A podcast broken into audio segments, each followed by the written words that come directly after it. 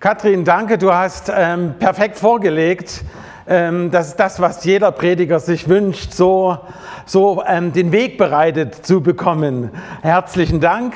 Übrigens fühle ich mich bei euch sehr wohl und ähm, ähm, ich hoffe, ich gleite nicht ab, weil ich mich so wohl fühle und es dauert dann ganz lange. Ich schaue, ähm, du gibst mal ein Signal, wenn es zu lang wird. ich, ich hoffe, dass ihr alle wisst, was ihr daran habt, also an dieser Gemeinde. Ich will das mal sagen, gell, das ist wirklich etwas sehr Schönes und ähm, gefällt mir sehr gut. Ich habe lange überlegt, was predige ich und da gibt es so viele Themen, die ich liebe. Gell? Ähm, ein großes Thema, weil ich in Ebenezer organisiert mit bin. Ebenezer kümmern sich um ähm, jüdische Menschen, die Aliyah machen wollen, also die auswandern wollen nach Jerusalem ähm, oder nach Israel, zurück in ihre Heimat gehen wollen. Ähm, und es gibt so ähm, viele Themen, die mich berühren. Und dann gab es eine Sache, die hat mich nicht losgelassen. Die ist immer wieder so wie so ein Streifzug aufgekommen, äh, dass ich darüber predigen soll. Und deswegen habe ich dann, da kann ich dann nicht anders, wenn das so eindeutig ist, ähm, über etwas, was ihr wahrscheinlich alle kennt und wo ihr wahrscheinlich auch schon lange drinnen lebt. Und trotzdem bringe ich es äh, als, als Thema dem Psalm 103. Aber ehe wir dahin kommen, eine ehrliche Frage. Wie geht es denn euch so mit dieser Zeit gerade in der wir leben. Und ähm, ich meine das ehrlich und leider haben wir jetzt nicht die Zeit, darüber zu reden. Aber es ist doch auch eine Zeit, äh, wo ihr spürt, es wird einem so viel abverlangt. An, an, an, auch an emotionaler Achterbahn, sage ich mal. Gell? Und, und ähm, eine Krise oder eine Katastrophe jagt ja auch die andere. Gell? Wenn du denkst, du kommst mal zum Frieden und jetzt, jetzt ist Corona vorbei oder jetzt ist das, dann, dann wer hätte gedacht, dass nochmal ein Krieg vor unserer Haustür stattfindet? Ich werde da jeden Tag konfrontiert. Ich habe bei mir 15 Ukrainer zu Hause mit, mit Leben und ähm, manchmal, ich, und da bin ich ehrlich, ähm, hätte ich am liebsten einen Tunnel, wenn ich dann abends von der Arbeit nach Hause komme. Da stehen die manchmal schon Spalier mit ihren Zetteln und mit ihren Papierchen, die ausgefüllt werden müssen. Viel Arbeit, ähm, die, die hier sind, aber ist es mit denen, die dort sind und mit dem Kontakt und hin und her, viele emotionalen. Also so diese emotionale Achterbahn und so wenn man die globalen Nöte an sich ranlässt. Ich habe eine Tochter, die hat ähm, ähm, jetzt zweimal hintereinander war die ähm, mit in, in, in, Flüchtlingslagern, hat da mitgearbeitet, einmal auf Lesbos, einmal ähm, in Athen. Und wenn sie dann so berichtet, ähm, hat sich da um Frauen und Kinder gekümmert ähm, diese Not auf dieser Welt, das kann man manchmal gar nicht aushalten. Und ich frage mich manchmal, Gott, wie hältst du das aus? Das sind doch alles deine geliebten Kinder. Wie gehst du damit um? Was hast du für Skills, um, um klarzukommen damit? Ein, ein Wahnsinn. Und ähm, also das kann ein körperlich und seelisch zusetzen. Und ich rede jetzt von den großen Dingen. Ich rede noch gar nicht von dem, wo jeder persönlich seine Steine und seine Last hat, die einfach da ist. Das war nur die Kollekte. Der Herr holt sie sich. Genau. Also, welche, welche Methoden hast du, ähm, um damit umzugehen? Was hast du dir zu eigen gemacht? Hast du überhaupt eine Methode, um damit klarzukommen? Um das auch immer wieder, und das brauchen wir ja, ähm, zur Ruhe zu kommen. Ne, sonst, sonst gehst du ja krachen, wenn du das immer aktiv gegenwärtig hast. Konkrete Frage heute Morgen, aus welchen Quellen schöpfst du? Was zapfst du dir zur Ermutigung, zur Tröstung, zur Wegweisung, zur Orientierung und um neue Kraft zu bekommen? Ich möchte heute Morgen, möchte ich euch ermutigen, ich möchte euch mitnehmen, ganz neu auf Gott zu schauen und darauf zu schauen und zu erkennen und aufzusaugen, wahrzunehmen, was er für uns getan hat. Das Wort Gottes lesen wir, das Gesetz Gottes wird uns als eine Quelle ewiger Freude, ewiger Erkenntnis und der Lebensfälle beschrieben. Haben es gesungen, die Quelle des Lebens ist er. Und die wollen wir anzapfen. Gleich zu Beginn der Psalm, im ersten Psalm, Vers 1 bis 3, da wird uns eben das Gesetz Gottes, also eine Quelle fortwährender Kraft und Erquickung beschrieben. Die wird uns da versprochen und sogar noch mehr. Es wird uns ein gelingendes Leben zugesagt. Wir lesen im Psalm 1,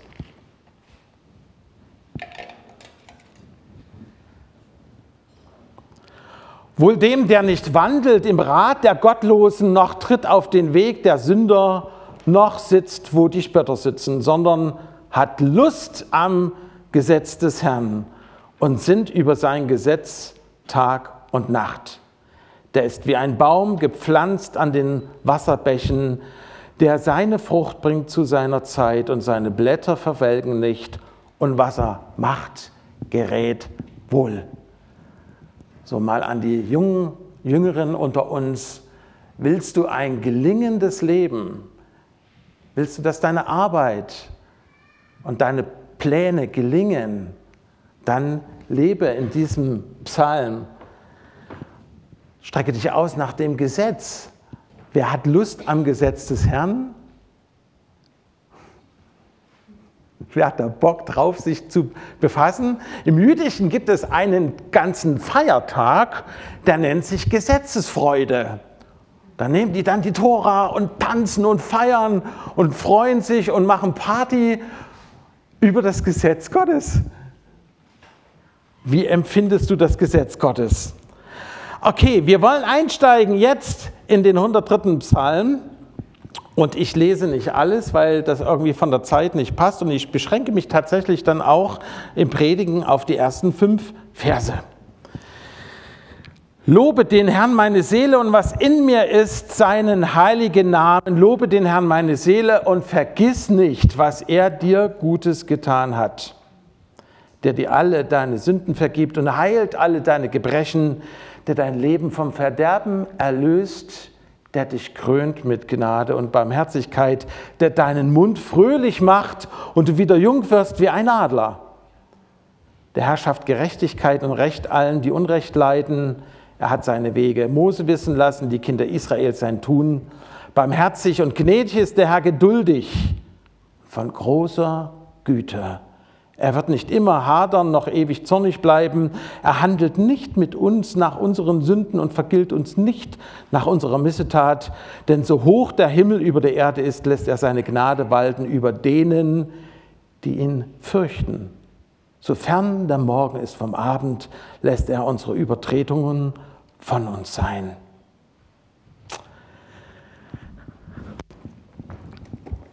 Lobe den Herrn, meine Seele, und was in mir ist, seinen heiligen Namen. Wer Davids Leben kennt, der weiß, das war eigentlich kein Schwärmer, nicht so ein Halleluja-Freak, der dem da immer gut ging, sondern der hat wirklich auch Meilensteine der Katastrophe in seinem Leben gehabt. Er wurde vom Absalom wurde er verfolgt und er war in Todesangst knapp mit dem Leben davongekommen. Dann hat er das Ding mit Batseba, jemand in den Tod geschickt. Also, was muss das für ein belastetes Gewissen sein, wenn du jemanden umbringst, bewusst, von dem Ehebruch ganz zu schweigen? Und dieser David hat uns diesen Psalm gegeben. Und es scheint, als ob David was von moderner Psychologie verstanden hat. Und ich habe lange in dem Irrglauben gelebt, dass der so gerade happy war. Und das, das stimmt nicht. sondern diesen Psalm schreibt er, da ist er gerade überführt worden vom Propheten, der ihm gesagt hat, du bist das Schwein, du hast, du bist der, der das Schaf, das eine dem einen weggenommen hat, obwohl du etliche hast. Kennt die Geschichte.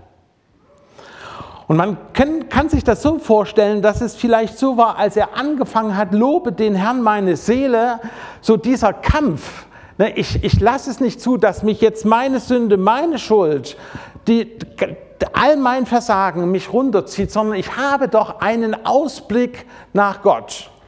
Dann hat er vielleicht seine Harfe genommen und hat angefangen, lobe den Herrn meine Seele und seinen heiligen Namen, was er dir Gutes getan hat. Seele, vergiss es nicht Amen. Die Älteren kennen es vielleicht, das Lied. Und er kämpft gegen, dagegen an, gegen die Depression, gegen sein eigenes Wesen, das, was ihn runterzieht, all das Schwere. Und schaut, schaut, was gibt es denn in meinem Leben, was gut ist? was hat denn Gott mir Gutes getan? Und nicht nur in meinem Leben, sondern er als, als Gott, als der, der alles geschaffen hat.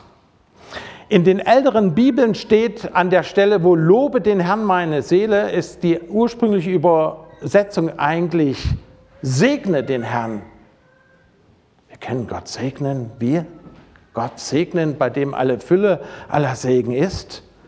Ja, wir sind aufgefordert dazu, ihn zu segnen. Besser verstehen tut man es, wenn man in den Urtext geht und segnen bedeutet so viel wie Wohlworten. Ein komisches Wort, mit dem Hebräischen eins zu eins kommt man manchmal nicht weiter, aber es hilft einem trotzdem. Ich mache das gern mal, das so wörtlich zu übersetzen. Also segnen heißt Wohlworten, gute Worte aussprechen, gute Worte sagen. Und die Einladung heute Morgen ist, über Gott, zu Gott hin, ihm Gutes zu sagen, unsere Liebeserklärung ihm zu bekunden Macht das jemand? So manchmal, so in seiner stillen Zeit, ihm zu sagen, was wir über ihn denken, was wir von ihm halten, welchen Charakter wir Gott mögen und lieben, wertschätzen und toll finden? Lebst du in diesem Lobpreis oder beschränkt er sich so da, wo es schön ist, so hier heute Morgen ist es ganz wunderschön, in der Gemeinde mit einzustimmen in die Ehre. In dir ist mein Leben, in dir ist all mein Sein. Aber ich glaube, Gott will, dass das in unserem Alltag, da wo die Not ist, wo die Steine sind, dass dort sein Licht, der Lobpreis hinkommt, die Anbetung hinkommt. Und deswegen gibt es diesen 103. Psalm. Und den werden wir jetzt mal die ersten fünf Verse miteinander so ein bisschen durcharbeiten. Welche Wohltaten Gottes erkennst du in deinem Leben?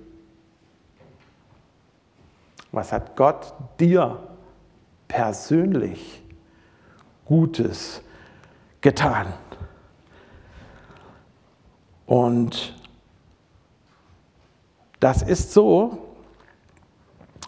als ob der Daniel hier so sein Tagebuch aufschlägt. Gibt es jemanden, der Tagebuch schreibt? Müsst euch nicht melden. Noch eine rhetorische Frage. Tagebuch, reinschreiben, was, was habe ich erlebt? Meine Mutter ist 85, die hat so einen Stoß. Und das ist spannend, manchmal zeigt es mir was. Guck mal, ja, heute vor 20 Jahren war das und das. Das ist krass.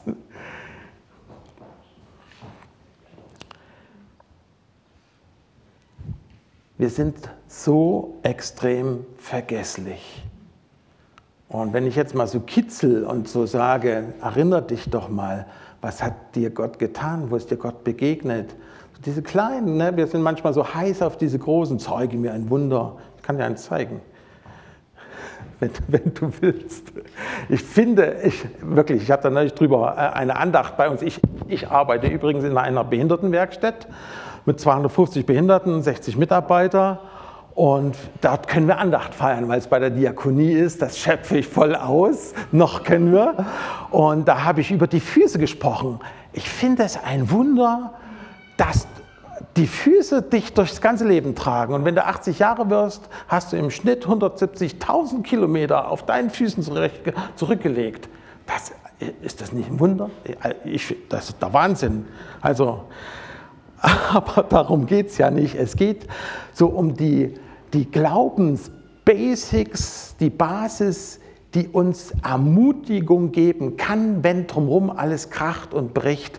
Das ist das, was wir aus dem Psalm lernen können in diesen Kampf zu gehen und nicht uns dann zu, ver, zu verkriechen und zu sagen, wie furchtbar ist das alles und wir, wir sind so wehrlos und wir sind so machtlos und ob es nur die eigenen Lebenskrisen sind oder Schwierigkeiten und, oder die Weltnöte sind, sondern Gott hat uns etwas gegeben in unseren Sinn, in unseren Geist, in unser Herz, was, was Autorität hat und was Kraft hat, das zu überwinden, nicht draufzugehen, nicht krank zu werden in all diesem. Und deswegen schauen wir mal jetzt in diese Verse hinein und ihr müsst wieder was machen. Am Anfang, im Eingang, vielen herzlichen Dank an die Verteilerin. Wurde euch ein grünes oder ein gelbes Band der Sympathie gegeben? Und das grüne Band der Sympathie oder das gelbe Band ähm, hat jetzt folgende Bewandtnis.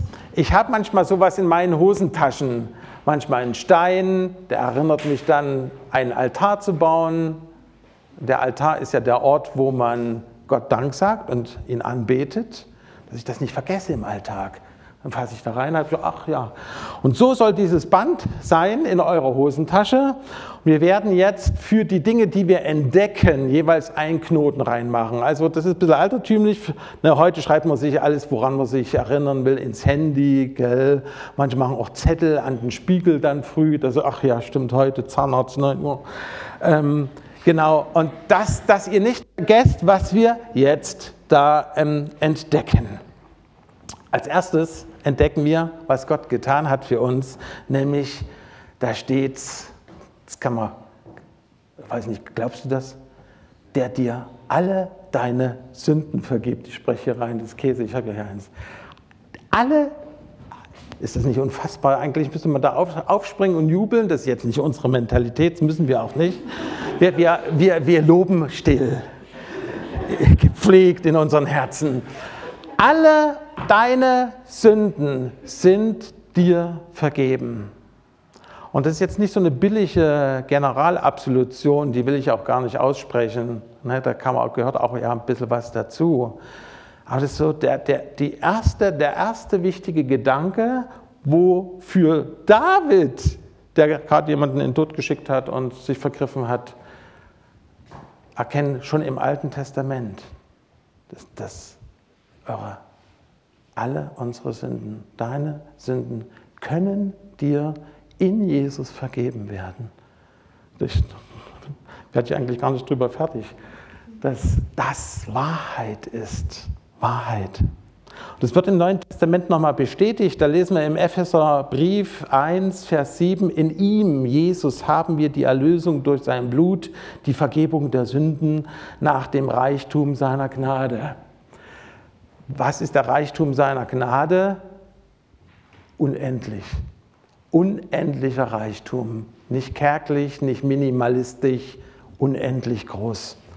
Dann haben alle deine Sünden Platz. Toll. Bitte erst einen Knoten machen, der dir alle deine Sünden vergibt. Das darfst du nie vergessen. Ich habe mir mal vorgenommen, dass kein Tag vergeht, wo ich nicht versuche, daran zu denken, ihn dafür zu danken, für dieses Opfer, das er für mich an meiner Stelle gegeben hat. Zweitens, er heilt alle deine Gebrechen. das ist jetzt so eine kritische Sache, gell? Wir haben doch alle Ge Gebrechen, gell? Vielleicht beten wir auch schon so ganz lange dafür, dass er uns heilt. Oder wir kennen jemanden, wo wir beten, dass Heilung geschieht. Und hier steht so, sagt David so, wie so, wie so aus der Fülle raus, heilt alle deine Gebrechen. Wie ist das nun? Also ich glaube, so wie es auch in, in dem Jesaja 53, Vers 5 steht, da heißt es, durch seine Wunden sind wir geheilt. Im Urtext wieder, also die Urübersetzung ist, in seinen Wunden ist uns Heilung geworden. Die Bibel sagt das immer so als Realität, als Tatsache. Und oft geht die Realität so mit uns so auseinander. Das, was wir spüren, das, was wir sehen, das, was wir auch glauben können in unserem zarten Glaubensansätzen. Und trotzdem ist das erstmal die Basis, dass Gott, der Vater, sagt, ich habe Heilung bereit. Und das ist eben seine Souveränität. Souveränität Gottes heißt ja eben auch, wann und wie und wo er es macht das ist seine Sache und er muss niemanden danach fragen. Also muss niemanden um Erlaubnis bitten. Gott ist souverän. Und wir, ich habe keine Antwort dafür und ähm, die, die kriegen wir dann mal in Zukunft, hoffe ich. Aber streck dich danach aus. Lasst uns als Gemeinde uns auch immer wieder danach ausstrecken, um Heilung, dieses in Anspruch zu nehmen, was er gemacht hat, in dem Wissen darum, er will dass Heilung geschieht und behält sich manchmal vor, warum keine Heilung geschieht, obwohl wir dafür gebetet haben. Das ähm, ist Gottes Souveränität und das werden wir leider erst verstehen, wenn wir ihn sehen und ihn fragen können. Aber das, es ist vollbracht. Ich habe das alles für dich gemacht. Das ist vorhanden und da dürfen wir uns einklicken mit David der sagt, heilt alle deine Gebrechen. Zweiter Knoten, bitte machen, heilt alle deine Gebrechen. Dritter Knoten, können wir schon mal machen. Das muss nicht vergessen, den dritten Knoten zu machen, der dein Leben vom Verderben erlöst. Was nützt uns Vergebung und Heilung und Seelsorge, dass unsere Seele wieder fröhlich wird, wenn wir zum Schluss doch ähm, verderben? Ja, wie es mit uns ohne Gott wäre, sehen wir an Obst, was wir liegen lassen. Da hast du immer so ein bisschen Ausblick. Das ist eigentlich meine Natur. Das würde mit mir passieren ohne Gott, ohne dass Gott sein ewiges Leben in der Taufe in dich hineingegeben hat. Eigentlich kein schöner Ausblick, der dein Leben vom Verderben erlöst. Das ist auch diese Zusage, dass Gott uns nicht über unser Vermögen prüfen wird oder die Dinge nicht über unsere Vermögenskraft ähm, uns aussetzen wird, hat auch etwas damit zu tun, dass er für uns so sorgt, dass wir nicht verderben, dass wir nicht ähm, verkommen, dass wir nicht zerbrechen, kann man auch sagen. Ne? Ähm, den glimmenden Docht wird er nicht auslöschen und das geknickte Rohr wird er nicht zerbrechen, sondern er hat etwas bereit, die, was Veränderung heißt, neues Leben. Die Taufe hat dieses neue Leben in uns hinein impliziert. Ist in uns drinne und wir haben dieselbe Kraft, dieselbe Kraft, die in uns wohnt, die Jesus von den Toten auferweckt hat. Noch so ein Hammer, alle Sünden vergeben. Und diese Kraft wohnt in uns. So, und die, die große Frage ist immer, wie, wie, wie wird mir das zu eigen in meinem Alltag, in meinen Lebenskämpfen, in den ganz normalen Dingen des Alltages? Wie wird das, wie komme ich da rein, dass ich das endlich erlebe, diese Auferstehungskraft Gottes? Wenn ich äh, von Kollegen konfrontiert werde und die, die sagen, und ich habe 90 Prozent bei der Diakonie meiner Kollegen, also von 60 Mitarbeitern, sind keine Christen Könnt ihr euch Stunden erzählen, was es da für krasse Gespräche gibt. Toll, toll, tolle Gespräche. Genau über diese Kraft. Woraus schöpfst du? Was ist deine Quelle? Wo ziehst du dir die Kraft her, immer wieder jeden Tag für andere da zu sein? Der dein Leben vom Verderben erlöst. Durch die Taufe ist in dir dieses neue Jesusleben, diese Kraft, die dich ermutigt, die leuchtet, die ist in dich hineingekommen. Setzt wieder frei. Die Steine, schieb sie beiseite, bring sie zum Kreuz. Manche bleiben liegen, manche werden tatsächlich weggenommen. Viertens, also wir haben jetzt drei, jetzt kommt der vierte Knoten, das ist auch was sehr Starkes. Da heißt es nämlich, der dich krönt mit Gnade und Barmherzigkeit. Was hat denn das mit dieser Krone auf sich? Also ich weiß nicht, wenn du früh in den Spiegel reinguckst, stellst, stellst dich und sagst, ein Abglanz der Schönheit. Wie schön hat mich Gott gemacht. Ach, toll, dass ich das anschauen darf. Dieses herrliche Bild der Perfektion. Ach, toll. Gott, Gott hat dieses Bild von dir. Mein Geliebter, meine geliebte Tochter, mein geliebter Sohn. Ne? bereit, das Opfer zu bringen für dich, weil du in seinen Augen so schön, so wertvoll gemacht bist. So, und jetzt tut er das alles versiegeln, indem er dich schmückt.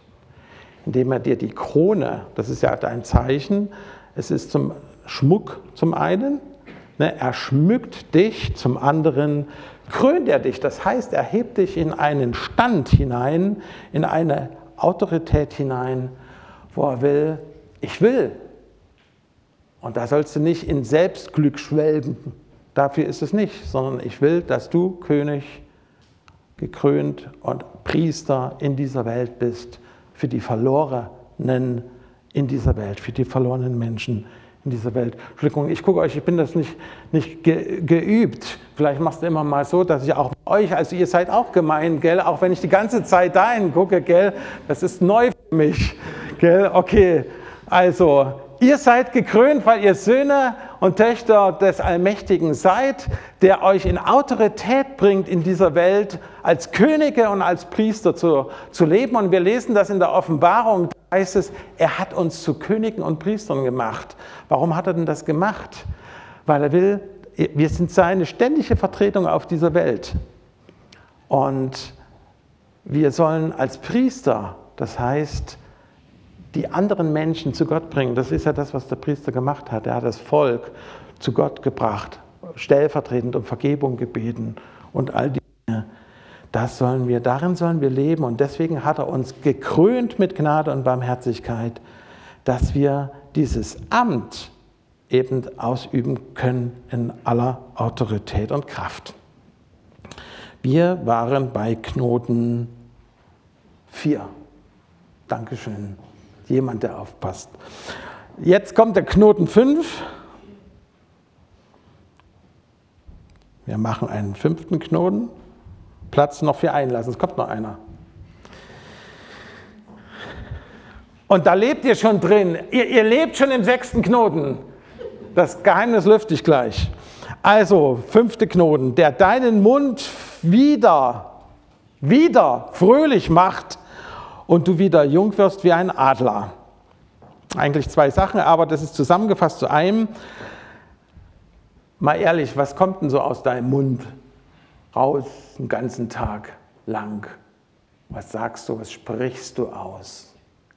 haben wir gelesen, die Deutschen sind Volk von Nölärschen.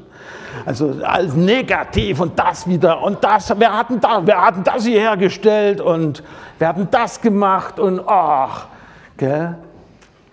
Und das gibt es wieder nicht und ach, der Urlaub und da wird gleich mal geklagt, weil der Urlaub so schlecht war und kriegt man die Kohle wieder. Was ist unsere Natur, unser Wesen? Was strahlt da ab? Was kommt da raus? Der dein Mund wieder fröhlich macht. Da soll was Fröhliches rauskommen. Meine Mutti hat mir immer gesagt, Gott hat alles so schön gemacht, weil er will, dass die Menschen fröhlich sind. Also ein, ein großes Urziel Gottes, eine Bestimmung von dir, fröhlich zu sein in dieser Welt. Schön, gell? Das will Gott. Soll es fröhlich sein. Und das nicht falsch verstehen, es ist auch Platz zur Klage. Das meint das jetzt nicht, also dass man mal das Schwere ausspricht, mal raus, mal los wird. Das muss man sogar. Und ein Psalm weiter vorn, im Psalm 102, da kann man nachlesen, da geht es um die verschmachteten Gebeine und das gebrochene Herz, sagt David auch. Aber hier, hier in dem geht es eben um das Loben, um das Loben. Und ähm, das ist eben auch ein Opfer. Das Loben. Was kommt aus deinem Mund? Ähm, hier geht es um das Lobpreisopfer. Dazu nochmal ein Gedanke zu dem Lobpreisopfer. Ein Opfer. Was ist denn ein Opfer? Da investierst du was, da gibst du was. Das tut auch manchmal weh. Gell? Und, und, und ähm, diese Erkenntnis oder dieses Verständnis von Lobpreis, dass es eben nicht nur erst, wenn die Gefühle passen und wenn es der Seele gut geht und mein Geist high ist und so weiter, gell, sondern dass es eine, eine Entscheidung ist, weil Gott würdig ist zu nehmen, Macht, Kraft, Ehre und Lobpreis. Und das ist eigentlich unabhängig vom Gefühl.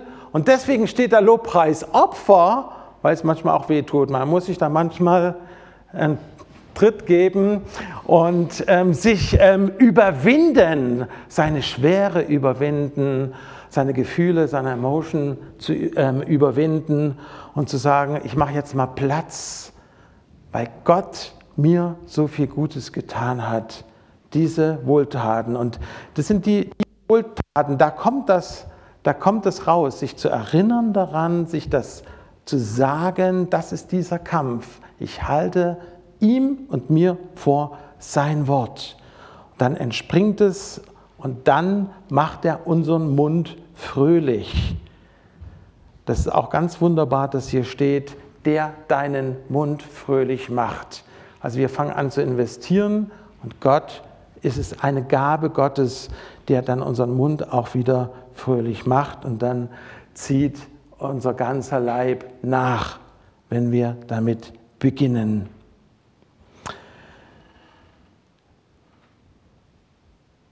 Zum Zweiten heißt es hier in diesem, da dein Mund fröhlich macht und du wieder jung wirst wie ein Adler. Das ist ja fast nicht zu verstehen, aber ähm, es gibt ein Bild, was dahinter steckt.